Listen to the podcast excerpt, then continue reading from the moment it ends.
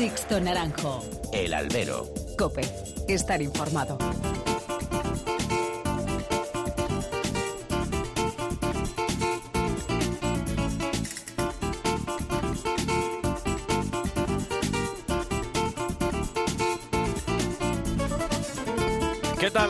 Buenas y bienvenidos a esta nueva emisión del Albero, a la cita con los toros que tenéis todas las semanas aquí, en cope.es.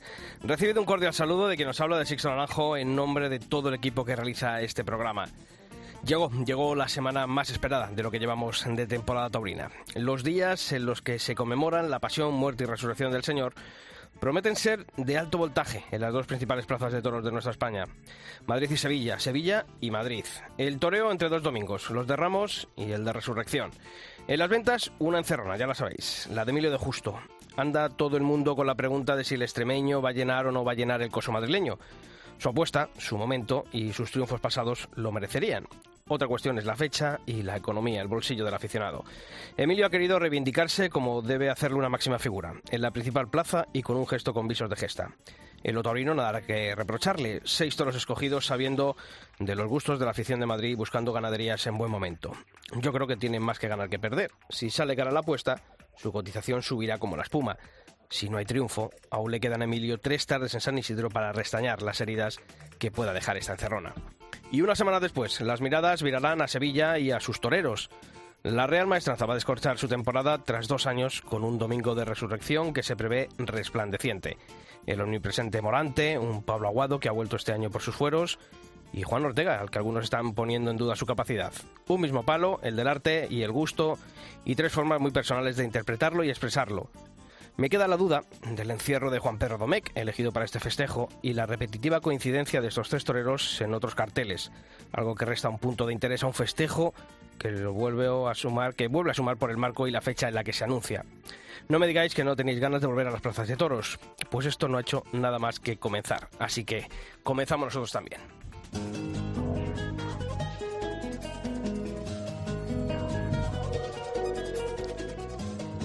Y ya están aquí a mi lado, como todas las semanas, Pilar Abad. Pilar, ¿qué tal? Muy buenas. ¿Qué tal, Sisto? Buenas. Julio Martínez, Julio. ¿Qué tal? Buenas tardes. Y Antonio José Candel, Antonio. Esto no ha hecho más que empezar. Eh, comenzamos con un mensaje de esperanza bonito. Sí, Sisto. hombre, si no, apaga y vámonos, Antonio.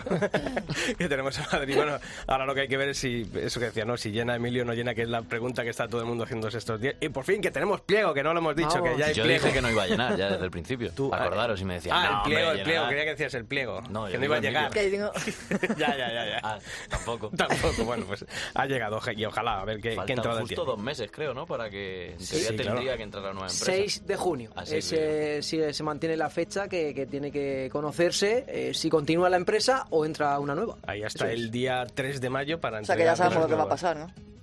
Bueno, vamos a verlo. ¿no? Cada Vamos a día, ver. cada día de retraso es un día menos de toros. Claro, Se supone. efectivamente. Se También. supone, porque si no, cuando termine San Isidro, la semana siguiente tenía que comenzar a trabajar la nueva empresa. Si no, Copa Chener. Si no- Adelante. Bien, vale, te he visto. Bueno, pues como todas las semanas hacemos, tenemos que conocer en forma de titulares los principales temas que ha dejado esta semana el mundo de los toros. Dos años después. Carlos Zúñiga Manso ha presentado los carteles que conforman la Feria de San Jorge, fecha en la que regresa los toros a Zaragoza tras dos años de ausencia de festejos taurinos en la ciudad. Actuarán, entre otros, Curro Díaz, López Simón, David Galván o el local Jorge Isiegas. Ya sabéis que podéis consultar los carteles en cope.es. Figuras por San Pedro Regalado. La Casa Matilla ha confeccionado dos corridas de toros de altísimo nivel para el ciclo con el que tradicionalmente se descorcha la temporada en Valladolid. Harán el paseillo el rejoneador Diego Ventura y los diestros Morante de la Puebla, el Juli Manzanares, Roca Rey y Tomás Rufo, que además vuelve al coso del Paseo de Zorrilla donde tomó la alternativa de forma triunfal el pasado año. Los carteles también en cope.es. Pilar, figuras por el Corpus. Esta la mía, Sisto, ya sabes. Es eh, otra feria de la Casa Matilla, que es la de Granada en esta ocasión. El principal reclamo del corpus será la vuelta a la monumental de Frascuelo de Alejandro Talavante. El extremeño estará acompañado de otras figuras como el Fandi, Morante, el Juli, Cayetano, Pablo Aguado o Roca Rey. El toledano Tomás Rufo hará su presentación ante la afición granadina. Y ya saben, en cope.es el resto de los carteles. Feria extraordinaria. La de la localidad madrileña de Arganda del Rey, que programa dos corridas de toros y un festejo de rejones el próximo mes de agosto. Diego Ventura a caballo y qué raro, Morante a pie son los principales reclamos de esta feria. Los carteles también en cope.es. Esta sección, la- las noticias de Morante, ¿no? Porque en todas se repite Morante. Continuamos, debut. Eh, del novillero albaceteño Manuel Caballero Hijo, que hará su primer paseillo con picadores el próximo 14 de julio en la localidad de Casas Ibáñez. Compartirá cartel con Víctor Hernández y Alejandro Peñaranda ante novillos de la Casa Gozano. Y desafío ganadero. El que anuncia la Plaza de Toros de las Ventas para el próximo domingo 24 de abril para completar los festejos de la miniferia de la Comunidad de Madrid. Se anuncian reses de Saltillo y los Maños en desafío ganadero para Luis Bolívar, Sánchez Vara y Tomás Tufo. Y como todas las semanas también tenemos abiertos todos los canales de comunicación entre vosotros y esta redacción. Mails tenéis dos, albero.cope.es y toros.cope.es.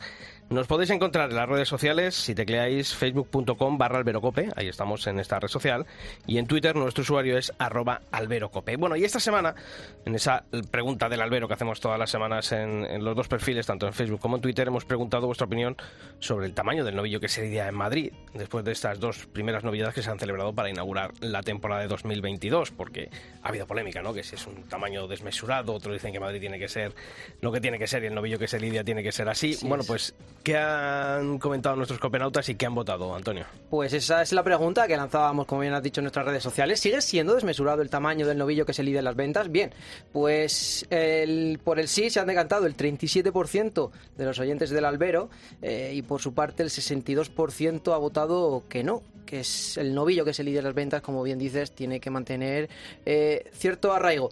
En cuanto a los comentarios que recogemos en redes sociales, Toro Olive cree que el toro y el novillo de Madrid debe cuidarse, como siempre se ha hecho, y como tal no debe cambiar. Es el ejemplo para el resto de plazas del mundo. Alberto Serrano opinaba que el tamaño sí es desmesurado. De hecho, los novillos que se han lidiado estos, estos dos domingos estaban eh, muchos a uno o dos meses de ser toro. Ahora bien, es el novillo que tiene que salir en Madrid y punto. Lo que falta son novilleros placeados. Por su parte, el perfil El Carretón dice que no es problema del tamaño de los novillos, es problema del poco bagaje que llevan eh, los novilleros con este tipo de novillos. Y por último, en Facebook recogíamos la opinión de Fernando Martín, que opinaba que tenemos que entender que las novilladas son eso, novilladas. Estamos acostumbrados a ver animales que rondan los 500 kilos y casi los 4 años de edad. Creo que se debería bajar el cuajo del novillo que sale en Madrid y la edad. No podemos ver ni pedir corrida de toros encubiertas bajo el término novillada. Esta era la opinión de Fernando Martín. Pues muchas, muchas opiniones. Hay otros que nos decían que estas encuestas nos las, nos las encarga el Juli. Bueno, pues tendremos que ver a ver qué nos dice el Juli para dentro de 15 días, que, cuál es la encuesta que nos encarga Julián. Os seguimos leyendo.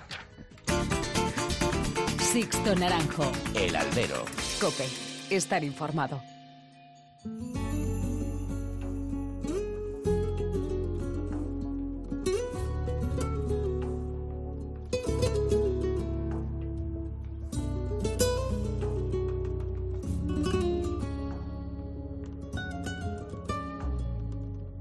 No me llames loca, me tomes por tonta, que yo sé lo que veo y me matan los celos.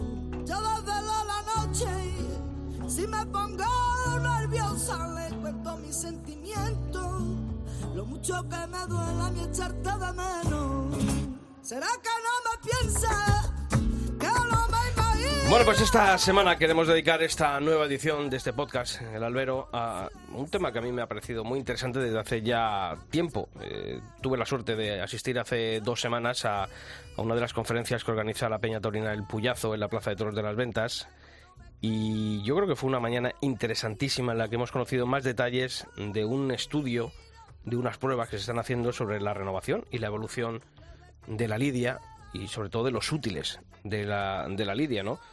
Yo creo que hay además momentos muy importantes y que tienen que bueno, darle una vuelta de tuerca el mundo del toro y ser conscientes de que esto tiene que tener una evolución cuando estamos enfilando ya la segunda década del siglo XXI. Y por ello, hoy nos visita aquí en el albero el veterinario Julio Fernández, él es el autor de este estudio, de estas pruebas, junto a un buen amigo, a Fernando Gil Cabrera. También hay gente mm, que, que se ha sumado a este, a este proyecto que vamos a ir conociendo a lo largo del, del programa de hoy. Y además es- Julio es autor de un libro interesantísimo que yo recomiendo a todo el mundo, que es Descubriendo el toro de Lidia. Julio, ¿qué tal? Muy buenas tardes y bienvenido aquí al este programa. Hola, buenas tardes. ¿Qué tal? Bueno, pues eh, estamos diciendo evolución y renovación. Yo creo que son dos palabras que en el mundo del toro mm, parece que, no casan, ¿no? Que aquí tenemos que seguir siempre a una tradición, hay que desmontar mitos y en esa conferencia, eh, bueno, pues te escuchamos bueno, pues un, aspecto muy científico de, hormonas, pero mm, ¿de dónde nace, antes de entrar en todo ese conglomerado de ideas y de, y de, y de pruebas, yo eh, te pregunto, ¿de dónde viene esa inquietud, tanto tuya como de nuestro buen amigo Fernando Gil, de, bueno, de embarcaros en, en este, eh, bueno, no sé si proyecto, idea, sueño de renovar los útiles de la lidia? Bueno, yo creo que el, que el proyecto bueno, nace a la limón. O sea, yo por un lado, como veterinario, pues ah, observaba que algunos, o sea, que en la suerte de varas había muchos mitos, eh, los análisis que hacía ya lo, evidenciaban. Y por otro lado, Fernando, bueno, pues a través de su tesis doctoral y luego trabajos que hemos podido hacer juntos, eh, una tesis dirigida por el profesor Hillera, pues descubrió los mecanismos por los que el toro eh, bloquea el dolor y supera el estrés. Y bueno, al unir la información que los dos teníamos e investigar juntos durante cuatro años, pues nos dimos cuenta que había muchos más mitos en el toreo de lo que todos pensábamos. Y bueno, que la fiesta puede evolucionar eh, en base a un mejor conocimiento del toro. Y bueno, la realidad es que en las pruebas de los útiles hemos podido comprobar que los toros embisten más y mejor, eh, en base bueno, pues a, la aplicación práctica en esos útiles que nos ha fabricado el maestro Sales, eh, Manuel Sales Garrido, y vemos que embiste más y mejor. Yo creo que además lo que queda de manifiesto uh, cuando te escuché en la conferencia de la Peña el Puyazo o, he leído la oportunidad de leer el, libro Descubriendo el Toro de Lidia, estamos ante un animal completamente excepcional. Evidentemente, o sea, el toro de Lidia, bueno, ya decía el profesor Martín Roldán, catedrático de anatomía de la emérito, bueno, ya se falleció, de la Facultad de Veterinaria de Madrid, de la Complutense, decía que el toro de Lidia era una subespecie distinta al resto del ovino, en base al conocimiento anatómico que él tenía de este animal y bueno, nosotros sí hemos comprobado que hay muchas diferencias anatómicas. Por ejemplo, el corazón tiene una doble circulación coronaria, eh, que no existe en el resto del bovino. Hay unas densas mallas arteriales en un septo interventricular que dificultan o impiden que el toro sufra un infarto de miocardio. El cerebro tiene diferencias también. Hay una estructura que regula el miedo, eh, la agresividad y la sociabilidad que al ser más pequeña, bueno, pues eh, en personas eso se asocia con menos miedo, más agresividad y menos sociabilidad, que es un poco lo que le ocurre al toro durante la lidia. Y bueno, eh, tiene mecanismos hormonales especiales que bloquean el dolor en un tiempo rapidísimo, muy superior a otros bovinos, y con unas concentraciones de una sustancia opioides que, que produce su cuerpo altísimas en muy poco tiempo. Y lo más curioso, bueno, que muere con niveles de estrés más bajos que bovinos sacrificados en matadero. El nivel de cortisol, que se puede medir, es más bajo en bovinos de lidia, en la, muerte en el ruedo, que no en matadero en cualquier bovino. Fíjate, yo creo que hay una gran pregunta ¿no? que siempre se hace todo el mundo. ¿Por qué se crece al castigo el toro de lidia? Porque es, o sea, en teoría, por la, a la raza a la que pertenece, es un animal, podemos decir, domesticado, los bovinos, eh, que normalmente ante un cualquier impulso de, ataque que se les produzca huyen, porque el toro de Bravo tiene esa capacidad y ese comportamiento y esa actitud de ataque. Bueno, perdóname que te corrija. O sea, el toro de Lidia es un bovino doméstico, pero a diferencia del resto no es un bovino domesticado. Es un animal asilvestrado, salvaje. O sea, vive en semilibertad. Y bueno, desarrolla mecanismos. La lidia es un invento perfecto. Y gracias a la estimulación, primero con la divisa, después con la puya y el caballo de picar, posteriormente con las banderillas, se suceden una serie de cambios neurohormonales que dejan al toro preparado para investir a la faena de muleta hasta la muerte. Entonces, todo lo que ha ocurrido anteriormente tiene importancia y eh, primero hay una etapa de mucho estrés y luego, gracias a esa respuesta a la estimulación de la piel, que es curioso, no hace falta estimular el músculo ni nada parecido, simplemente con la, pequeña, la estimulación cutánea de la puya, el toro produce beta-endorfinas, que son, unas sustancias opioides, en unas concentraciones elevadísimas que, que atenúan el estrés. Y bueno, cuando se atenúa el estrés, se activa otra sustancia y, la, y, el dolor, que es la dopamina, que es la responsable de que el toro envista eh, con intensidad y con duración, principalmente. Has hablado ahí de, pues, de esas hormonas. E, ¿Esas hormonas se activan por la, perdón, por la propia naturaleza del toro de Lidia, por la selección, eso que llamamos la selección del toro de Lidia, eh, desde el desconocimiento. Eh, ¿Por qué? Porque, porque en otros animales no hay eh, esa bueno, pues esa producción de esas hormonas que, que producen estos comportamientos. Bueno, hay esa producción igual, lo que no en las mismas cantidades. Y, Pero, ¿y por qué? Por, O sea, la selección, por la selección, y sin ninguna duda. Lo han seleccionado los ganaderos durante siglos y el resultado, bueno, detrás de lo que ellos seleccionan, pues hay unos cambios neurohormonales que explican que el toro se crezca ante la adversidad que vaya más. Dices que el... por- aunque parezca mentira, eh, porque yo pensaba que a lo mejor el momento de más estrés que tiene un, un toro de lidia puede ser, no sé, pues mediada la faena, ¿no? que es cuando más se les exige. Sin embargo, es justamente al contrario, es al principio, cuando sale a la plaza de toros, porque es el momento en el que un animal eh, puede desarrollar ese estrés y no cuando está, bueno, pues em, creciéndose a ese castigo. Bien, bueno, te lo traduzco de otra Sí. forma. Eh, o sea, el toro siente, es un animal muy sensible al estrés que enseguida padece estrés. Lo que ocurre es que la acción de la puya y de los sucesivos estímulos de la lidia producen unas respuestas que bloquean la producción de cortisol, de, adre- de adrenalina y otras hormonas relacionadas con el estrés. Y mm, cuando llega la faena de muleta, los niveles de estrés han bajado a unos niveles impresionantes. Y algunos toros mueren con niveles de cortisol casi normales. O sea, muy bajos, muy bajos. Y entonces, eh, a un toro que a lo mejor no, no se dega puya o incluso la propia divisa o la banderilla, ese toro a lo mejor no sería guidiable. Es decir, eh, mm, no, no que no sería guidiable, sino sería mucho más difícil el, el lidiar eh, ese toro. Se podría lidiar, ¿eh? porque bueno, el atemperamento con el caballo de picar también se consigue cuando el toro humilla y se emplean los engaños por abajo. Pero ¿Sería más activar- agresivo? No, no. Eh, lo que le ocurre es que ese toro embiste descompuesto. Embiste eh, con la pupila dilatada, embiste con, eh, digamos, la digestión cortada. No tienen capacidad de orinar durante la lidia, que es una cosa que vemos frecuentemente. Eso se produce cuando hay una activación del sistema nervioso parasimpático y al igual que la pupila se, se, se cierra, o sea, la pupila se contrae y el toro aumenta la fijeza ¿eh? y, y embiste mejor y obedece más.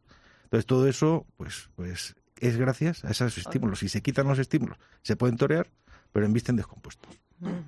Sí, eso en la raza de Bravo, que tiene esas particularidades, pero en concreto, en- según que cada encaste, se observan distintos comportamientos o por lo general no hay mucha diferencia. Bueno, nosotros hemos trabajado, que han sido 8 o 9 encastes distintos y los resultados han sido los mismos en todos. Y encastes tan diferentes como Miura, Santa Coloma, Juan Pedro Domecq, Torre Estrella, Prieto de la Cal, Aroz de Robles. O sea, todos igual. O sea, no, no hay diferencia. O sea, la diferencia sería más sea, todo mejora. si- del fenotipo, ¿no? Cómo lo expresa, pero lo que es el genotipo es todo igual, ¿no? Sí, O bueno, el genotipo, igual. no, no, igual no es, por supuesto que no. Pero la respuesta sí. ¿eh? Entonces, Mm. cuando- ante unos mismos, una misma forma de picar, unos mismos útiles, unas mismas innovaciones, la respuesta ha sido más positiva en todos los casos. Bueno, la verdad es que es, es, asombroso, ¿no? Escuchar a Julio Fernández hablar en estos términos, ¿no? De al final del que es el eje de, la fiesta, que es el toro.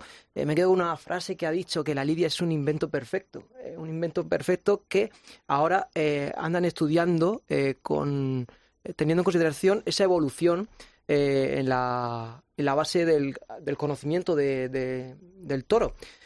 Mm, no sé si están o si creen que el sector le está escuchando, si cree que de verdad mm, hay capacidad de escucha en el sector para precisamente oír y atender y aprender, como lo estamos haciendo hoy en el albero, con este punto de vista al final científico. ¿Cuánto es? Claro. Bueno, nosotros bueno, hemos, encontrado, hemos encontrado receptividades diferentes dentro del sector, tanto en picadores como en matadores, quizá más en picadores que en matadores. Eh, claro, nos decía eh, el pobre don Borja Domé, que en paz descanse, bueno, un mes antes de, de, bueno, de- de morir, que la ciencia no se discute, se aplica. Claro. Y ahora hemos tenido un me ejemplo claro con el coronavirus y, y decía que, claro, que nadie del toro, decía él, eh, estamos en disposición de discutir los avances científicos y los estudios que hay sobre el comportamiento del toro. Entonces nadie, ningún picador ni ningún profesional puede discutir lo que puedes observar, aprender e interpretar en su tauromaquia, ¿no? En su acción.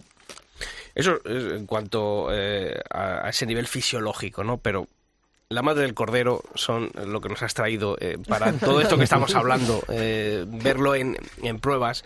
Y yo me quedo con, con tres eh, conclusiones o, o tres mitos que, que dijisteis, ¿no? La sangre eh, no beneficia a la lidia. Eh, los puyazos, eh, bueno, son mitos, ¿no? O sea, que al revés, perdón, que la sangre beneficia en la lidia, que los puyazos atemperan al toro y que los puyazos hacen que el toro humille.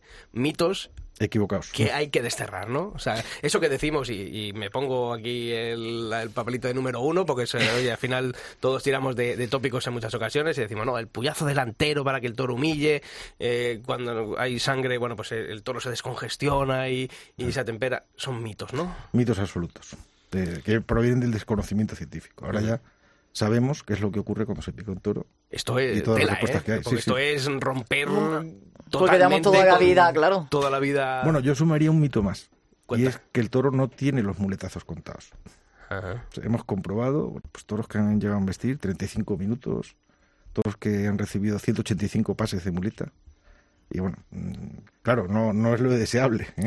Claro, claro. Pero sí Hay hemos visto que el toro permite más encuentros en el caballo, más toreo de capa y mayor número, o sea, y faenas igual de intensas o más que las que vemos actualmente en la muleta. Para ello, y como decías con Manolo Sales, eh, habéis eh, bueno pues puesto en marcha eh, distintos útiles que abarcan todos los textos de la lidia, empezando por la divisa. ¿En qué, en qué se diferencia la divisa que habéis diseñado a la actual?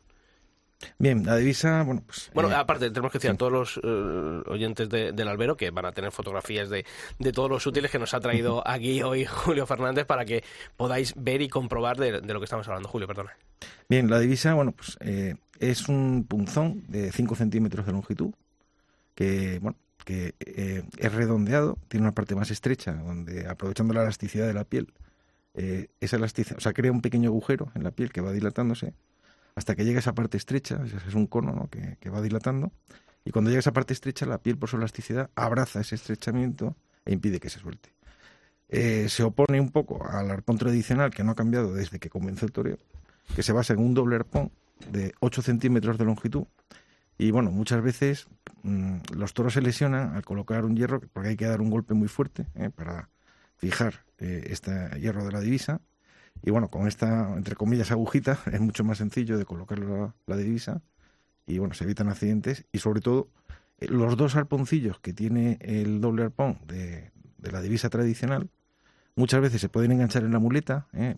dificultando la ligación de los pases a los toreros, y también eh, pueden causarles lesiones a la hora de entrar a matar si caen en mal sitio. Con este sistema nuevo, ¿eh? pues al tener la parte de atrás redondeada, es imposible que el matador se pueda lesionar con ella. Y llegamos ya a la madre del cordero sumo. O sea, la suerte de varas. Aquí donde todo el mundo, eh, bueno, pues habla. eh, habéis inventado. Yo, la verdad, que me quedé sorprendidísimo. eh, primero al leer el libro, del Toro de Lidia.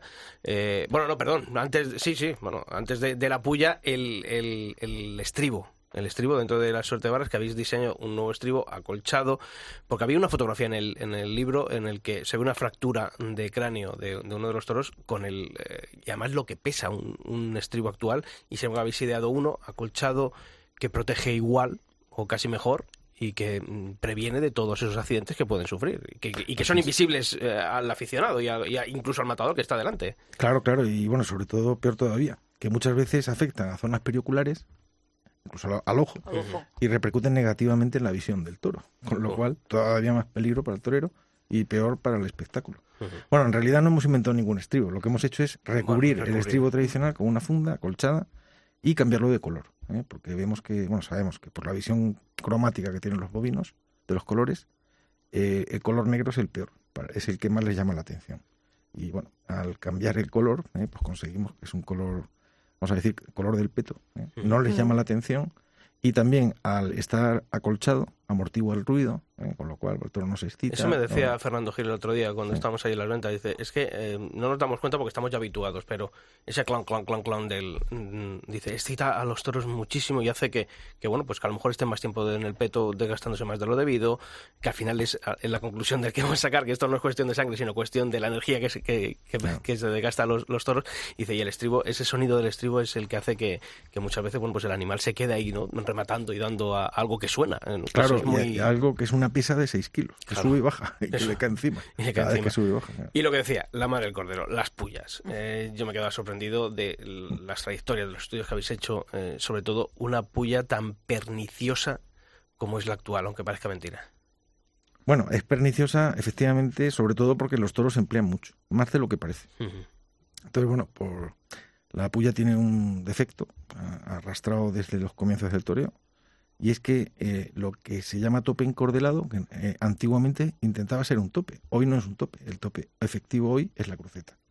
Entonces, para introducir ese tope, eh, esa forma que tiene, y sobre todo el salto que hay debajo de la pirámide de acero, es un- ofrece una resistencia muy importante y eso cuando entra produce un desgarro. Primero en la piel y luego, al ser la pirámide triangular, produce bajo la piel unas heridas en abanico, que es como si abriéramos un abanico debajo de la piel y con unas trayectorias bastante profundas, que corta muchísimo. Y lo que habéis ideado ahora es una pirámide triangular que lo que hace, produce es un, un corte en forma de cruz. Exacto, una pirámide cuadrangular que tienen menos capacidad de corte sus cuatro aristas que las tres de la triangular y bueno, por lo general produce una herida de aproximadamente, bueno, un- de un dedo de, de grosor como mucho, ¿eh? lineal y con una sola trayectoria. Y nada de efecto de abanico, bueno, eso no lo... Y de diversos tamaños también. Sí, hemos probado distintos tamaños y bueno, un poco, claro, hablamos con picadores muy profesionales que nos dijeron que la porción penetrante mínima, porque nos fuimos al mínimo necesario para eh, hacer la suerte de varas, porque todo lo que ocurre bajo la piel no sirve para nada. ¿eh? O sea, el toro no se atempera, no humilla más por romperle músculos, eso lo tenemos absolutamente comprobado. Entonces, lo que sí necesitábamos es que el picador se agarre, se sujete con la puya introducida hasta la cruceta, que eso es un hecho imprescindible para que no pierdan el equilibrio y puedan caer. Entonces, claro, eh, la porción penetrante mínima eran 60 cen- milímetros, ¿eh? 6 centímetros. Y bueno, ha habido picadores que no se sentían cómodos con esa longitud y hemos tenido que diseñar algunas medidas más. Y bueno, Morante de la Puebla, en concreto, bueno, nos pidió que diseñáramos una con la misma medida de Andalucía y que la probáramos para que tuviera la menor oposición posible por parte de los picadores, porque es la misma, que se emplea en Francia, País Vasco o Castilla y León, de longitud, ¿Qué es? que son 73 milímetros. ¿eh? la puya azul. Y, y bueno, la verdad que no hay mucha diferencia en cuanto a lo que causa por debajo de la piel De- con, con- con la más corta, que es de 60 milímetros. Y bueno, nosotros bueno, en el tema de la medida no entramos, pero en la forma sí. Mm. La forma es importante. Sí que es verdad que Gaspullas, es verdad que se ha hablado mucho durante este tiempo y, y es verdad que los picadores eh, siempre han, han hecho ilusión a, al tema de, de cambiar Gaspullas. Yo no sé vosotros qué respuesta que habéis tenido con los que los que lo han probado. Hombre, los que la han probado han visto que con ella se puede rectificar, que es un problema grave de la puya actual. ¿eh? O sea, picar es dificilísimo, esto hay que decirlo. Porque se queda más... No, porque el, el tope, eh, para introducir ese tope de cuerda, hay que aprovechar la inercia del toro cuando viene en movimiento. Cuando está, está el toro debajo del caballo, cuesta muchísimo introducir ese tope. Mm. Entonces, Cuando eh, llega el barrenado después y... Claro, no, no, an- antes del barrenado. Entonces, claro, el problema es que a ver cómo, o sea, tienen que hacer muchos esfuerzos para introducir ese tope y ante el miedo de quedarse sin ese punto de apoyo, porque tienen que sacar la puya, volverla a meter y luego no lo consiguen, pues algunos optan por mantener el puyazo en sitios incorrectos y, bueno, por desgracia algún toro se, se lastima No de forma irreversible. o- sí. Julio. Para, Sí, Ah, yo pensaba que, claro, te lo, te lo pide Morante, que en fin, pues mata a Pedro y tal, igual. Entiendo a lo mejor te llega un picador y dice, ya, pero es que yo tengo que picar la de pala en Cerez. Ahí, claro, entiendo que estos son ya negacionistas, igual que ahora nos pasa con lo, con lo de la vacuna. ¿Cómo se le explica a, a picadores que, en fin, van a matar otras corridas quizá algo más... Bueno, complejas? eh, hemos picado toros de ese tipo de ganaderías que van habitualmente a Ceret y a plazas muy turistas y con matadores que también van Claro. a esa, bueno, y dos profesionales, bueno, de la solvencia de Sánchez Vara o Esaú Fernández, por ejemplo, las firman, las dos. O sea, esa- esta puya para ese tipo de corridas. Y los picadores correspondientes también, o sea, también hemos hecho pruebas con picadores que pican ese tipo de corridas y lo ven claro. Y hay, Dice, al muchos revés. que- hay muchos negacionistas que hayan dicho, no quiero. Claro, no. la mayoría de los negacionistas ni la han visto. Claro. O sea, eso- Suele Ni la. Las banderillas, eh, ¿cuál es la novedad que habéis introducido? Bien, la novedad de la banderilla es reducir la longitud y cambiar la forma. O sea, es un punzón igual al punzón de la divisa, de 5 centímetros, con una parte más estrecha. Y bueno, lo que vimos es que la banderilla tradicional, que tiene un serpón de 6 centímetros, a veces eh, se introduce más de la cuenta. Cuando cae caída, o incluso caída trasera, puede llegar al pulmón. Entonces, bueno, esta puya, o sea, perdón, esta, este modelo de punzón, eh, lo que hace es cuando penetra, se frena. ¿no? Por ejemplo, en la feria de Leganés de, del año pasado, Enrique Ponce, bueno, pues un toro de cubillo, eh, se echó a comienzos de la faena porque le había entrado una banderilla en un puyazo. ¿no? Y claro, el, el toro estaba herido de muerte. ¿no? Entonces, esta banderilla, como se fija en la piel y no en el músculo, cuando cae en puyazo, en vez de profundizar, lo que hace es soltarse. ¿no? Entonces es mucho más segura. Y al no tener ese, ese gancho, ese arponcillo, pues evita lesiones a los matadores, porque es raro el matador que, que no tiene cortes a la hora de entrar a matar Ajá. eh, en sus manos. Y luego está el armatoricida, la espada de, de verdad, como solemos decir, ¿no? Eh, una espada que más, tenemos aquí la, la comparativa, eh, y es más ancha, quizá un poquito más, más corta, pero más, más ancha, que es lo que, lo que llama la atención. más ¿no? corta, ¿eh? Es más corta. Bueno, lo de la longitud es lo de menos. O sea, la, la espada, o sea, el, el estoque de rejones para toros mide 65 centímetros y le sobra. Entonces vemos bueno, que la espada, la hoja tiene que medir hasta 88 centímetros y nosotros sabemos que, por, que con 60 sobraría para llegar a todas las estructuras vitales. Una vez introducida hasta la empuñadura. Y todo lo que sea de ahí para abajo no hace absolutamente nada. Nada. Y bueno, mm, por cuestiones de peso y demás, bueno, no, no hay problema en hacer las espadas más largas. ¿eh? Pero lo que sí vimos que está mal es que tradicionalmente los matadores afilan solamente el tercio final de la hoja. Y lo más importante es afilar hasta 25 centímetros, 20-25 centímetros de la empuñadura.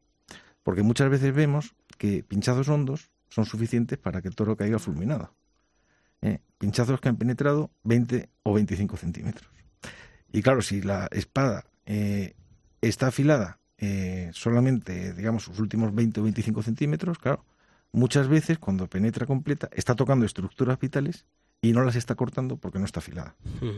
Entonces, bueno, es un problema de saber que las estructuras vitales están mucho más cerca del hoyo de las agujas de lo que la gente piensa. Esos 20, pro- 25 problema centímetros de- de ahí para abajo. De aplicar la ciencia. Sí, la ciencia y sí, la anatomía del toro, que es la que es. Y puede ser más peligroso también el hecho de que así se resbala al entrar a matar. Claro, ¿se puede cortar? Sí, pero yo creo que es más peligroso tener que entrar más veces a matar. Eso sí. Por falta de eficacia de la espada.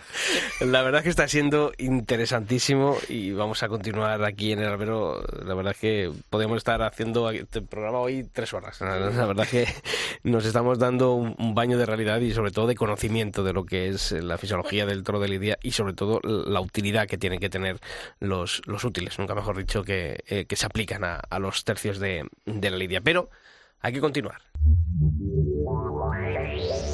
Sixto Naranjo. El albero. Cope. Estar informado. All I need's a little love in my life. All I need's a little love in the dark. A little, but I'm hoping it might kickstart me and my broken heart. I need a little loving tonight. So I'm not falling apart. Might kickstart me and my broken heart. Yeah. Shotgun aimed at my heart. You got one. Tell me Bueno, pues hoy nos vamos a la universidad en ese recorrido por eso que hemos llamado las historias del albero. Y nos vamos de la mano de un torero joven, graduado en Administración y Dirección de Empresas, que ni corto ni perezoso eligió la tauromaquia como tema para su trabajo de fin de grado, que como saben es el último paso para poder decir que te has sacado la carrera. Este torero, Julio, es Jorge Siegas, ¿y qué es exactamente lo que ha hecho? Bueno, pues ha mezclado los toros y la responsabilidad social corporativa. Lo primero, pues no hace falta explicar qué es, y menos un día como el que ha venido Julio Fernández. Y lo segundo, quizás sí, aunque es verdad que está de moda, la responsabilidad social corporativa, la RSC, es una forma de dirigir una empresa o una comunidad basada en, el impacto que va a tener pues lo que hacemos en los clientes, en el medio ambiente, en la sociedad, en aquellos que menos tienen. Bueno, por ejemplo, hacer una donación a una causa solidaria, mejorar las condiciones laborales, la conciliación familiar de la gente del entorno, de los empleados, en definitiva, pues no quedarse en el trabajo diario, sino ir un poco más allá. Y Jorge Isiegas, matador de toros de Zaragoza, como digo, pues ha conectado tauromaquia y responsabilidad social corporativa. un ejemplo diario de cómo se ayuda, cómo se genera riqueza, de cómo se mm, favorece al medio ambiente y demás y me da un poco de pena puesto que esto las personas o la población prácticamente creo que lo desconocen y creo que bueno en el trabajo al final lo que hice fue dar forma a una serie de datos que ya estaban ahí y de sacar y de analizar y sacar conclusiones y creo que bueno quizás si leyesen el trabajo eh, muchas personas que, que desconocen o que no están ni a favor ni en contra de la tauromaquia pues nos verían con otros ojos Fíjate si piensas en Casas de Misericordia y en la cantidad de iniciativas surgidas del mundo del toro para ayudar a los demás, siempre o casi siempre de manera desinteresada. Festivales por desastres naturales, recientemente el del volcán de La Palma, corridas de beneficencia en las que muchos matadores han donado íntegros sus honorarios, o ahora eh, toreros que están acogiendo en sus ficas a refugiados ucranianos. En fin, mil ejemplos, Julio. Sí, ya no solo en este sentido, como nos explica Jorge Isegas, sino que es que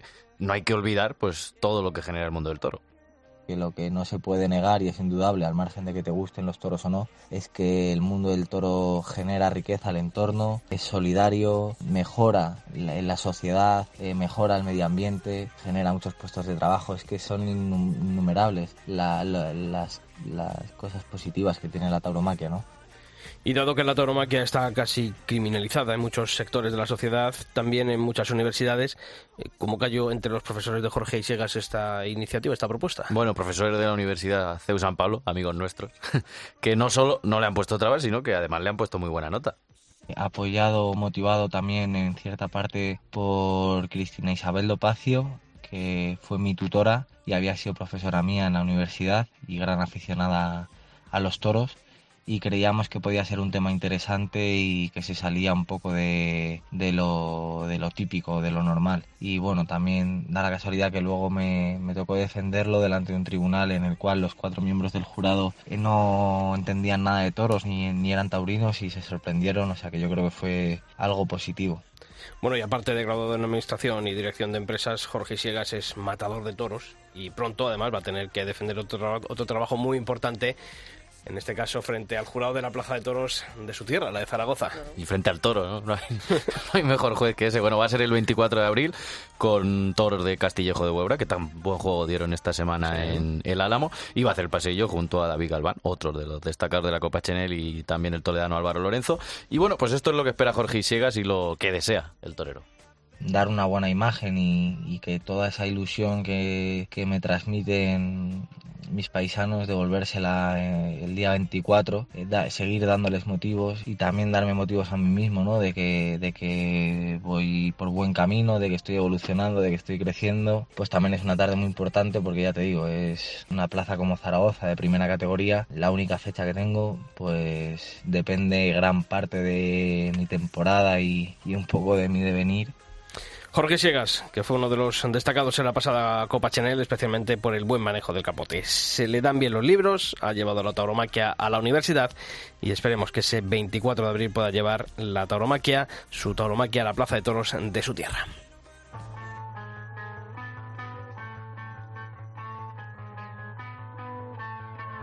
Hoy tu recuerdo me volvió a doler. Hoy tu recuerdo me volvió a joder y eso no me va y eso no me va. Mm. Salgo a la calle y empieza a llover. Va más de un mes viendo el amanecer y eso no me va. Eso no me va a hacer bien porque también me hace falta resolver. Pues continuamos en el albero y lo hacemos como cada miércoles de la mano de nuestra sección, los circuitos de la Fundación, aunque hoy lo haremos echando únicamente la vista hacia una nueva cita de la Copa Chanel, Antonio. Así es esto, ante la ausencia este fin de semana de una nueva fecha del circuito de noviadas de la Comunidad de Madrid, tenemos que asomarnos, eso sí, a la tercera corrida en fase clasificatoria de la Copa Chenel, que se celebrará este próximo sábado en el municipio de Miraflores de la Sierra, una tarde de la que hemos conocido que causará baja Juan Miguel por culpa de una lesión que sufrió en el campo a finales del mes pasado y de la que lamentablemente no ha podido recuperarse a tiempo. Esta situación, triste para el diestro madrileño, ahonda en la travesía por su particular desierto lejos de los ruedos que dura ya desde antes de la pandemia Pues la verdad es que es una sensación de, impotencia, ¿no? Nunca había pensado que me iba a cortar con la espada. He sufrido muchos percances a lo largo de mi carrera y bueno, eh, la temporada la afronto, aunque ahora mismo eh, mi principal objetivo es recuperar mi mano al 100% para cuando vuelva a torear eh, estar al 100% y dar, y dar lo mejor de mí, ¿no? Lo principal ahora mismo en mi mano y con mucha ilusión para seguir adelante. Está claro que si tenemos en cuenta la crisis de la que todavía intenta recuperarse el sector tras los estragos provocados por el coronavirus, verte obligado a decirle no a una tarde, a esa única tarde de toda una temporada, Antonio, debe ser complicado. Y no solo eso, Sisto, eh, perder la oportunidad que brinda. Hemos hablado aquí en multitud de ocasiones, la Copa Chenel, a estos toreros que en la gran mayoría de las ocasiones eh, carecen de visibilidad en otras ferias importantes trastoca y de qué manera los réditos potenciales y el impulso que una tarde de estas características podría proporcionarles. Una circunstancia que no pasa de largo entre las valoraciones de Juan Miguel.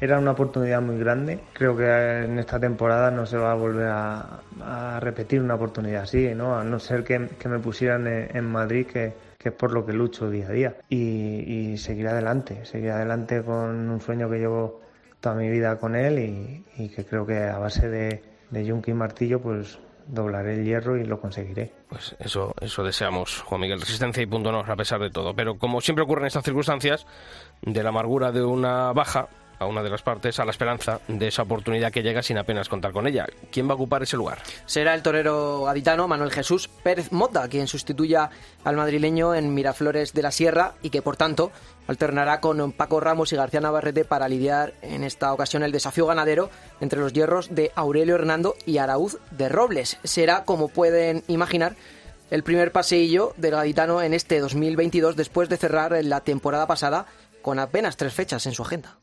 Pues con muchísima ilusión, sobre todo de empezar temporada y, en un evento tan importante y de la gran magnitud que, tiene la Copa del Maestro Chanel. Y bueno, es, por la vía de la sustitución, desear la, mejoría inmediata a mi compañero Juan Miguel y, que se, se reponga muy pronto. Ahora por delante, y como comentábamos, una oportunidad de peso para seguir escalando en el escalafón y quién sabe si con las opciones de darle un giro a su carrera. Eh, justo lo analizábamos y lo comentaba también eh, Juan Miguel Sisto. el escaparate que supone la Copa Chenel para los denominados entre comillas, toreros más modestos, es una oportunidad magnífica para intentar recalibrar eh, sus carreras en un corto plazo, aunque la presión, por ser precisamente conocedores de esta realidad, incrementa sus ansiedades. Pues somos conscientes, todos los toreros que actuamos en, en este certamen somos, somos conscientes de su repercusión y que un triunfo importantísimo pues va a tener una gran repercusión para toda la temporada. Es lo que realmente nos ilusiona y sobre todo lo que nos responsabiliza para, para ir en busca de ese objetivo y del triunfo fuerte. Este es el contraste que también nos ofrece la tauromaquia, el destino de dos toreros silvanado por una serie de impredecibles circunstancias. Les contaremos el desenlace de esta nueva cita de la Copa Chenel, como no, aquí, en el albero, en COPE. Hacer bien porque también hace falta resolver una inquietud. ¿Cómo se olvida tan fácil como me olvidaste tú? Bueno, pues después de esa historia del albero y de los circuitos del albero, continuamos esta interesante charla que tenemos esta semana con Julio Fernández, con veterinario, y ese, ese estudio, esas pruebas con los nuevos útiles de la Lidia y para Julio, yo, uno de los picadores que más en el campo ha estado ahí junto a vosotros en la preparación, en la ejecución, es eh, un buen amigo de esta casa y además uno de los picadores que, mejor eh, consideración está por parte de los, de los aficionados. es Pedro Iturralde y está aquí con nosotros esta semana. Pedro, ¿qué tal? Muy buenas. Hola, ¿qué tal? Muy buenas. Oye, hemos estado aquí eh, con Julio, la verdad es que, bueno, estamos, estamos todos con los ojos como platos, eh, Pilar, Julio, Antonio, yo, viendo, bueno, pues eh, todo, ¿no? El, eh, desde el estribo, las banderillas, los modelos de, de puya, las, las espadas, eh, contigo tenemos que hablar de, de, la puya. Él nos ha explicado ¿no? las diferencias que hay entre, entre la actual y, las nuevas. Eh, ¿Para ti es un salto cualitativo las pullas diseñadas por Manolo Sales y, que han estado bueno pues siendo estudiadas en, en cuanto a, los resultados por, por Julio y por Fernando? Bueno, eh, la verdad que si vosotros estáis así, imaginaros cuando yo me puse delante de Julio tras algún coloquio en el que habíamos coincidido, en alguna conferencia, y después de haberme leído el libro, pues todos esos mitos, todas esas cosas eh, de las que habéis hablado, pues yo también las tenía en la cabeza, ¿no? Y, y las sigo teniendo seguramente y será muy difícil borrarlas de un ADN taurino que tenemos todos y que, y que bueno, pues que, como bien ha dicho Julio, la ciencia no se puede discutir, ¿no? Pero, pero sí que es cierto que, llevamos mucho tiempo eh, con muchas creencias y que, y que muchas veces nos agarramos a ellas. Quitando todo eso, em, eh, bueno, pues eh, creo que el campo es el mayor laboratorio que puede tener el toro y, y probando la puya y viendo las reacciones que había me había explicado Julio, que, que había leído en, el, en su libro y, y bueno, pues observando un poquito te das cuenta de que hay muchas cosas concuerdan y, y que muchas cosas sí que funcionan, ¿no? Y que, y que posiblemente esta puya eh, eh, tenga el efecto que ellos buscan en, la lidia. Mm. Eh, a ti de primeros, cuando te lo exponen, ¿creías que esto podía funcionar o, o viste sobre todo mm, de forma externa ¿Creías que a lo mejor iba a tener menos agarre respecto al actual? Eh, ¿Cuál fue la, principal sorpresa que tiene uno cuando utiliza estas nuevas pullas de, de Manolo Sales? Bueno, la sorpresa es que alguien, como puede ser Julio o Manolo Sales, crean tanto en un proyecto como, lo que crean. Eso para mí es, es totalmente respetable y merece que, que, cuando me pidieron ayuda o cuando me dijeron, oye, hay que hacer esto, lo intentásemos. ¿no? Creo que hay que tener un poquito de valor para, para ponerse delante de un toro con, algo que desconoces, nada más, simplemente que desconoces, pero también eh, decir que en el campo en muchísimas ocasiones hemos picado toros con pullas mucho más pequeñas que esas, con pullas de tentar, y que, bueno, teniendo un buen caballo, que es lo que eh, creo que todos los picadores debemos exigir y es lo que nos da cierta tranquilidad, eh, se, puede, se puede experimentar, ¿no? A partir de ahí es una puya que tiene agarre, porque tiene agarre, porque tiene eh, una porción penetrante bastante parecida a cualquier puya de ahora y luego ya, bueno, pues, pues teniendo un poquito de suerte, cogiendo el toro en, en su sitio y, y, que las cosas salgan medianamente bien, pues joder, ves, ves sobre todo y coloquialmente hablando, que yo he hablado mucho con Julio de esto, ves que los toros se embisten menos enfadados, pero no con menos mm, bravura, ¿no? Mm. sino menos enfadados. Y hay una cosa que, me gusta mucho, que es lo que, lo que más eh, puedo defender, y es que esto es muy complicado. El, mismo nombre del tercio, la suerte de varas, eh, tiene que juntar a un, toro que viene normalmente por donde quiere, a un caballo que es un animal herbívoro que puede, que su instinto de, de conservación es el de huir, y a un picador que vete a saber qué momento personal puede atravesar, qué momento profesional y un montón. Para que todo eso se conjugue en, en, un tercio es, es, suerte, no puede ser otra cosa. Entonces, para esta puya lo que sí que lo que sí que puede hacer o lo que sí que hace es que cuando no cae en el sitio que tiene que caer es menos dañina que la otra. ¿Eh? Eso sí que es, es algo que, que bueno, pues, pues las lesiones fuera de ese hoyo de las agujas, dentro de, esa zona en la que más o menos eh, debemos de, picar, eh, todas esas lesiones sí que son menos, menos agresivas y sinceramente entiendo que eso tiene que influir para que la durabilidad del toro en la lidia eh, sea importante. Pedro, eh, tengamos aquí delante las pullas, tengamos tres tamaños, hemos estado hablando antes que con eso con, Julio. Yo no sé si tú has podido probar los tres tamaños o no, y con cuál tú te sientes más cómodo o cuál crees tú que, puede ser el que, realmente llegue a funcionar. Bueno, eh, he probado las tres, las he echado en diferentes toros. Nosotros lo que buscamos es un agarre. Cuando cuando solo entra la punta de la, de la puya o, o no hay eh, a ver, el toro empieza a darse cabezazos, va por delante, por detrás. Entonces, si tú pierdes ese apoyo, ese tercer apoyo, digamos, el caballo, si tú pierdes ese apoyo, eh, mm, eh, bueno, pues pones en peligro el que te puedas caer, el que el caballo no le puedas ayudar lo suficiente, todo eso. Siempre que haya una porción penetrante y que estés agarrado al toro, creo que es suficiente. Oye, hay muchas veces que también psicológicamente cuanto más porción penetrante veas, pues más a gusto te vas a sentir. Pero yo creo que también eh, hay que, que, valorar el tamaño del toro que vas a picar y todo eso para que, bueno, pues, pues no puedas producir lesiones mm, más internas de lo que puede ser. Pues si tú echas a un becerro en el campo porque bueno, pues viene bien pegarle un puyazo, pero le pones la puya, una puya excesivamente larga, no estoy hablando de esa, sino incluso más,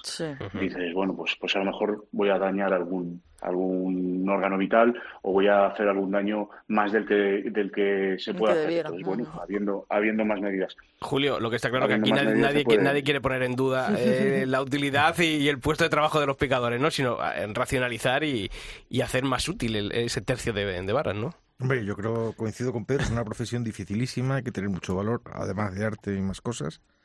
Y bueno, volviendo un poco al tema de la porción penetrante que dice Pedro, nosotros eh, no proponemos ninguna longitud de porción penetrante. O sea, eso es un tema bueno que yo creo que son las autoridades con los picadores los que en su momento tendrán que, valorar. Hmm. Pedro Iturralde, como siempre, muchísimas gracias por estar aquí en el Albero y toda la suerte del mundo para esta temporada. Muchísimas gracias, gracias a vosotros por contar conmigo y sobre todo por, por hablar de toros. Que Efectivamente, además que esta, esta es tu casa, bien lo sabes. Un fuerte abrazo. Bien lo sé, gracias, hasta luego. Y también tenemos entre nosotros a, quien después de ese tercio de varas se ha puesto a, torear varios, varios, no, unos cuantos, ¿no, Julio? Eh, toros que, de los que habéis probado estos nuevos útiles y además con, con una suerte me decías que había dado un par de toros de Torre Estrella, uno de Miura, bueno, el, el vídeo del toro de Miura a mí todavía me me tiene encantado de la vida de cómo embistió ese toro. Y delante de él estuvo Esaú Fernández. Esaú, ¿qué tal, torero? Muy buenas. Muy buenas, tú. Me, alegra mucho ¿eh? de que te, de que estés fascinado como el toro y, espero que te haya fascinado como, como las dos cosas las dos cosas claro que sí claro que sí. Oye las cosas como son. Esto es un tempo un 50-50 eh, y ahí hubo un toro que embistió con una clase una humillación y un torero que, que lo toreó excepcionalmente como mm, nunca se pensaba yo que se podía torear un toro de Miura en redondo con una profundidad terrible con una ligazón. Bueno pues yo no sé si es algo cuando uno eh, lidia un toro después de, de haber tenido esas eh, características que ha tenido la lidia con estos nuevos útiles que, han preparado. Eh, ¿Tú notaste, eh, decía eh, ahora mismo, hace un ratito, lo habrás escuchado, a Pedro Iturralde, que viste menos enfadado el toro sin perder nada de su bravura. ¿Tú coincides con, lo que decía Pedro? lo de Pedro no me he enterado. te lo digo yo. Tarde, pero sí, sí es verdad que yo toré varios toros. El primero que toré fue uno de Pablo Romero, que también lo indulté, y lo sabe Julio. Estaba, bueno, me Extraordinariamente. Ese fue, el ese fue el, primer toro, uno de Pablo Romero. Después indulté otro de Torre Estrella, que se llama T2 también, y ese de, de Miura. La verdad, pues bueno, yo sí, eh, yo como no te voy a mentir, sí, y bueno, y Pedro eh, lo sabe, lo sabe mi amigo Julio, eh, como ha dicho Pedro, que eso sí me he enterado, que llegamos a, muchos sitios, incluso con un toro, le echamos una puya de tentar becerra, es decir, nada, ¿no? En casa de Victoriano del Río, que, que me han echado 50 toros, eh, incluso toros con puya de becerra, y, lo de Victoriano quizás es de las ganaderías más bravas que hay en la actualidad. Imagínate, cuando me han picado un toro, como ha picado Pedro, que es un picado extraordinario de toro, pues lo, lo he notado que hasta se asentaba un poquito más. Entonces, yo sí, es verdad que, que, hombre, que yo lo dejo todo en manos de los profesionales como es Julio, ¿no? Y que sabe de qué va la materia. Y bueno, y, yo creo que si, que si él lo ve así, yo es verdad que no he percibido... Es verdad que ese día de Torre Estrella, si no mal que me corría Julio, eh, matamos, se iba a matar la correa toro de Pamplona, que la toreamos Pepe Moral y yo, y hubo cinco toros con la puya, los tres míos y los otros dos de Pepe, y hubo un toro que se picó con la puya de siempre, creo, y, y se notó que ese toro se paró muchísimo más que los otros. Efectivamente. Lo fue, ¿no, Julio? Que fue el último toro. Fue el único toro. Y sangró muchísimo que más. se paró y que cambió el comportamiento. El resto fueron buenísimos. Incluso hubo más toros de indulto, aparte del que se indultó, y varias consultas entre mayoral y ganadero. Y eh, Saúl, lo que también hemos estado hablando eh, de esa nueva espada, y me dice Julio, eh, Saúl la está utilizando ya desde hace un tiempo. Eh, ¿Notas eh, todas estas cuestiones que nos ha dicho de que es una espada que produce una muerte mucho más rápida, que es mucho más eficaz? Eso tú lo habrás notado, ¿no? Mira, yo con la espada, fíjate, el otro día lo, hablaba, ¿no? Eh, desde el 2018 para acá, ustedes me habéis televisado varias corridas toros en Telemadrid, una de Año B, otra de Chicho. Eh, he tocado 40 corridas de toros, 38 he salido a hombro, que se dice pronto, ¿eh? O si hablamos de estadística, pero a mí me ocurrió que, que maté un toro, el, eh, maté la corrida de Aranda y, la de, y tú sabes que lo de Miura es muy muy duro, ¿no? Para caer, ¿no? Y, y entonces me regalaron una espada de, de Manolo, ¿no? De Sale, ¿no? Que imagínate que yo a Manolo lo adoro, me conoce desde que era bien pequeño, ¿no? Y le doy un cariño especial. Entonces me regalaron una espada de Manolo y he matado con esa espada y esa espada es como si tuvieran yo qué sé, dinamita dentro. Es decir, que el toro cae como espectacular. Yo, yo no sé, es verdad que la tengo ahí. Estos días he, matado varias, varios animales en el campo, como antes de lo de Sevilla y tal y, y yo, yo estoy encantado con la espada, la verdad, pero bueno, eh, a lo mejor quizá, no sé, vamos, yo lo de la espada lo veo muy bien, ¿no? Y, bueno, yo solo sé bastante seguro en estos momentos, gracias a toco madera, que con la espada, la verdad. Oye, Esaú, todos esos triunfos, ese buen momento por el que estás atravesando, eh, hay que demostrarlo el día 24 en Sevilla, ¿no? Esa corrida de toros de Virgen María, que yo creo que, que debe ser ese punto de inflexión, ¿no? Eh, para que algunas empresas se acuerden de Esaú Fernández, sobre todo en esas grandes plazas. Pues mira, la verdad es que, que sí, insisto. Eh, yo creo que, que ahora hay que refrendarlo. En el, pero bueno, al final son plazas de tercera, plazas donde toreamos. El otro corto cuatro orejas y un rabo Emilio de Justo en una plaza de tercera o cuatro orejas. Cuando uno triunfa todos los días, yo espero que, en Sevilla la corrida me encanta. Eso de Virgen María me encanta. Mm. Y yo creo que espero que espero que se vea el momento en el que me encuentro. ¿no? Parece que la, que la temporada va a ser va a ser bonita y bueno, y yo creo que me vaya a ver en algunos escaparates bueno, ¿no? Por gran parte de culpa esto también la tiene Julio, ¿no? Que, que, gracias a él me, han visto mucha gente, ¿eh? No, no, pero Saúl, la verdad es que estás en un momento extraordinario. La espada no mata solo, hay que empujarla, como dice Emilio de Justo. Y bueno, es que da gusto verte. Pues Esaú Fernández, gracias y por estar esta semana aquí en el Albero. Eh, a ver si te dejamos bendecido aquí en, la COPE, pues ya que tenemos ese, don. Y que, el día 24 haya un triunfo grande, ¿de acuerdo? Dios quiera. Pues un abrazo, un abrazo fuertecito, Julio, y a todo el equipo. Un abrazo. Gracias, y por último tenemos al ganadero del que hemos hablado ahora, de, ese toro, de esa bravura excepcional que toreó magníficamente Saúl Fernández y, el que todavía algunos, como decimos, seguimos viéndolo en la retina de ese vídeo que nos mostró Julio Fernández en, en la Plaza de Toros de, de las Ventas en esa conferencia de la Peña del Puyazo. Don Antonio Miura, ¿qué tal? Muy buenas tardes muy buenas tardes. Pues eh, aquí estamos con, Julio Fernández, hemos estado con Pedro Iturralde, ha estado también Saúl Fernández, como acaba de escuchar, pero tenemos que preguntar al, ganadero, eh, porque claro, ese toro eh, de casi siete años, creo recordar que, bueno, pues fue mm, de un juego espectacular. Y don Antonio, hombre, obviamente el, trabajo, la selección está ahí, pero ¿cree que estos nuevos útiles de, Lidia ayudó a que ese toro diese el juego y, y embistiese de esa manera que embistió? Hombre, lo que sí, indudablemente, que si un toro lo tiene dentro y en los tercios de vara son otras pullas y el toro puede sacar lo que tiene dentro, lo saca. Si es un puyazo que, es muy profundo, un puyazo que hace más daño con las pullas otras las normales, pues el toro, aunque quiera, el animal mejor es que no puede, igual que cuando el coche se queda sin gasolina, ya puede ser coche que sea, que ya no anda, ¿no? Y la verdad es que la puya en los dos toros, a mí, tanto a Eduardo como a mí, nos encantó, ¿no? Porque los toros sangraron menos, le, lo, el acuso del puyazo, de los puyazos, los toros se recuperaban antes, y la verdad que los dos toros, uno de una forma y otro más complicado y eso, pero que no acusaron los puyazos los toros, y duraron mucho tiempo después en la muleta. Y además, don Antonio, que mm, habitualmente eh, a su ganadería, eh, cuando vemos que dicen vale, vale, yo creo que lo que están diciendo es dale, dale, ¿no? Y, y, es un toro al que normalmente, eh, bueno, pues es muy castigado en varas. Con este, ¿podemos ver una nueva versión de la ganadería de, de Miura si, bueno, se estableciese esta, esta puya y, y se hiciesen las cosas de mejor manera? No, hombre, yo creo que en la ganadería nuestra y en la lidia de todas las corridas de toros en general, ¿no? en fin, el tercio de vara pues sería otro, ¿no? Y a lo mejor pues en vez de darle a mejor un toro un puyazo, le tendrían que dar dos, ¿no? Y al toro nuestro pues le darían dos o tres. Es indudable que como has dicho, ¿verdad? El toro nuestro en el caballo le suelen pegar, aunque a mejor ver toro que tiene poca fuerza, pero le cuesta trabajo no pegarle porque no se fijan de ellos, no se vaya a venir el toro muy arriba, que complicación y sea todo más duro, ¿no? Indudablemente lo que, vamos, yo solamente he visto los dos toros nuestros y desde luego ah, yo le veo un beneficio y después cuando se curaron los toros, los cuyazos y los toros a la semana estaban como si no se hubieran lidiado, ¿no? Hmm.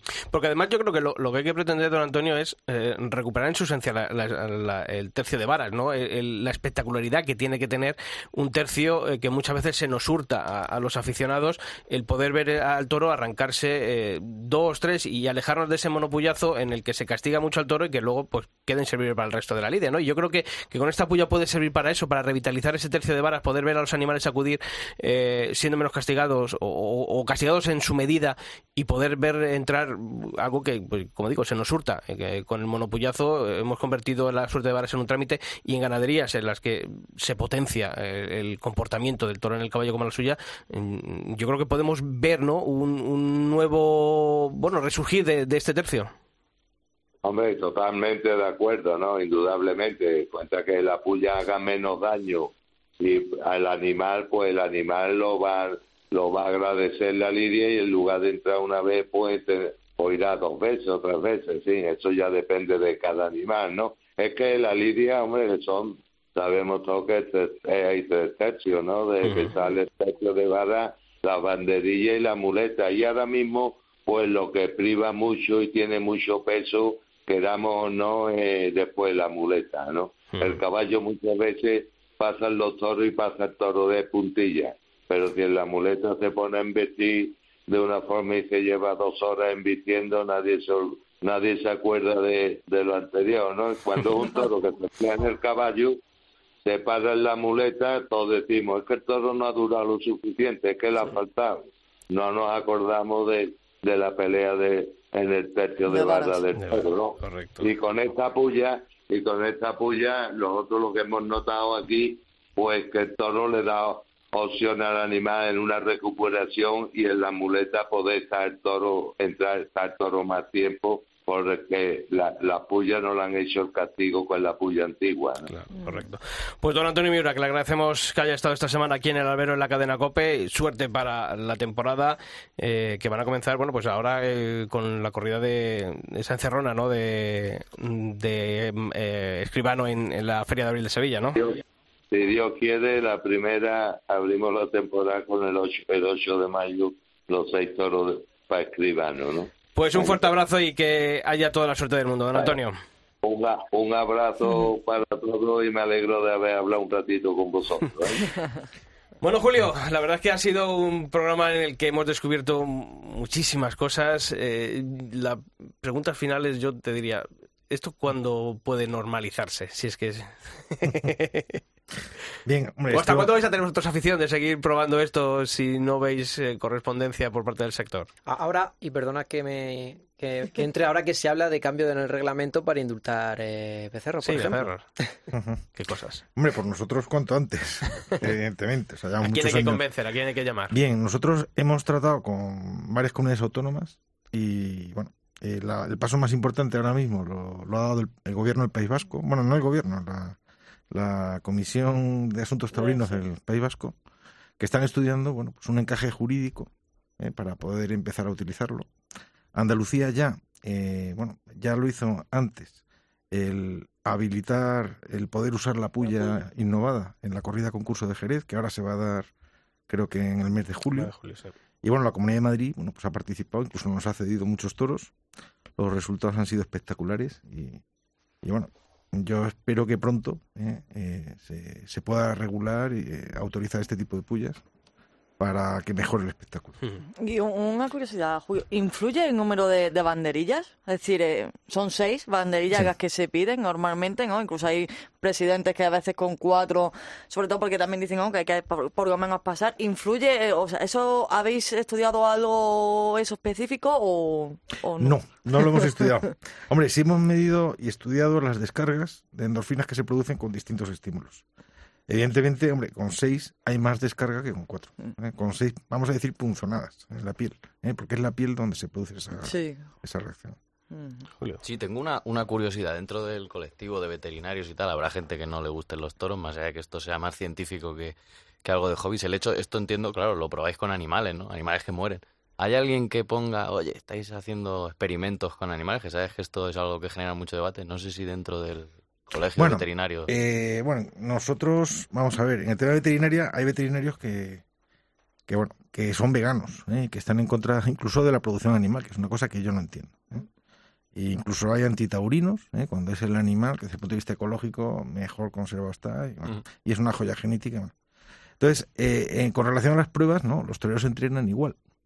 Entonces, lo que hemos aprovechado, esas prácticas de entrenamiento o incluso prácticas de selección para probar este tipo de, de ¿Y de ahí a llevarlo a la plaza?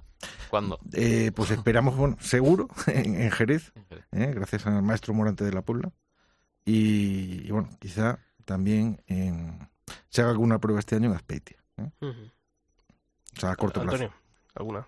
Sí, no, mm, pues después de evaluar ¿no? esa unidad que existe en el sector, hemos hablado con Pedro Iturralde, con Esaú y con don Antonio Miura, eh, ver exactamente dónde está el punto de, de desunión, precisamente, eh, en ese sentido, ¿no? ¿Dónde os estáis encontrando eh, esas dificultades para seguir desarrollando o incluso llegar a impulsar y, e implemen- a implementar este, estos avances? Hombre, yo creo, bueno, sin citar a nadie, pues un poco no, las autoridades quieren que, que les demos un consenso que es imposible. ¿eh? Quieren que Es que claro, no hay pongamos de acuerdo a todo el sector taurino. Claro, claro. Entonces, si hemos conseguido poner de acuerdo a presidentes de plazas de toros, Ahora, si lo conseguís, yo a aficionados os hago y estampitas. a veterinarios, especialistas en espectáculos taurinos. Eso sí lo hemos conseguido. Mm. Y, y claro, lo otro es imposible. O sea, cuando se impuso el peto, los picadores se oponían. A ver quién se atrevería hoy a picar sin peto. Julio. Sí, sobre, eh, se me estaba ocurriendo, pues este fin de semana hubo un novillo de tres avisos en Madrid por culpa del descabello, muchísimos avisos por culpa del descabello, incluso saltó a la grada, que eso entiendo que no tiene tanto que ver con los veterinarios, pero también en el descabello estáis trabajando una forma de que sea más eficaz, porque muchas veces también es un lastre para, para los toreros y para la gente en, en general. Bueno, hay un grupo de investigadores, eh, la mayoría creo que son veterinarios, bueno, son veterinarios de la Universidad de Murcia que están trabajando ese tema. Y bueno, nuestra idea es converger con ellos eh, para apoyar todas las innovaciones, pero todo lo que sea mejorar. Eh, yo creo que es bueno para el espectáculo. Y Julio, por último, hemos hablado de los profesionales, pero ¿y cuál es la respuesta del aficionado? Porque muchas veces también el aficionado purista Hay de que la picar. fiesta, hay que picar sangre, esto no puede ser un espectáculo cruento. Eh, ¿Cuál es la respuesta que estáis encontrando por parte de los aficionados? Buenísima, sinceramente. Gracias a Dios. Madre, bueno. En general, buenísima. Cuando se les ha explicado el porqué de las cosas, y sobre todo cuando lo han visto, o sea, la verdad es que todo el mundo, bueno, yo me incluyo, nos hemos quedado impresionados ¿eh?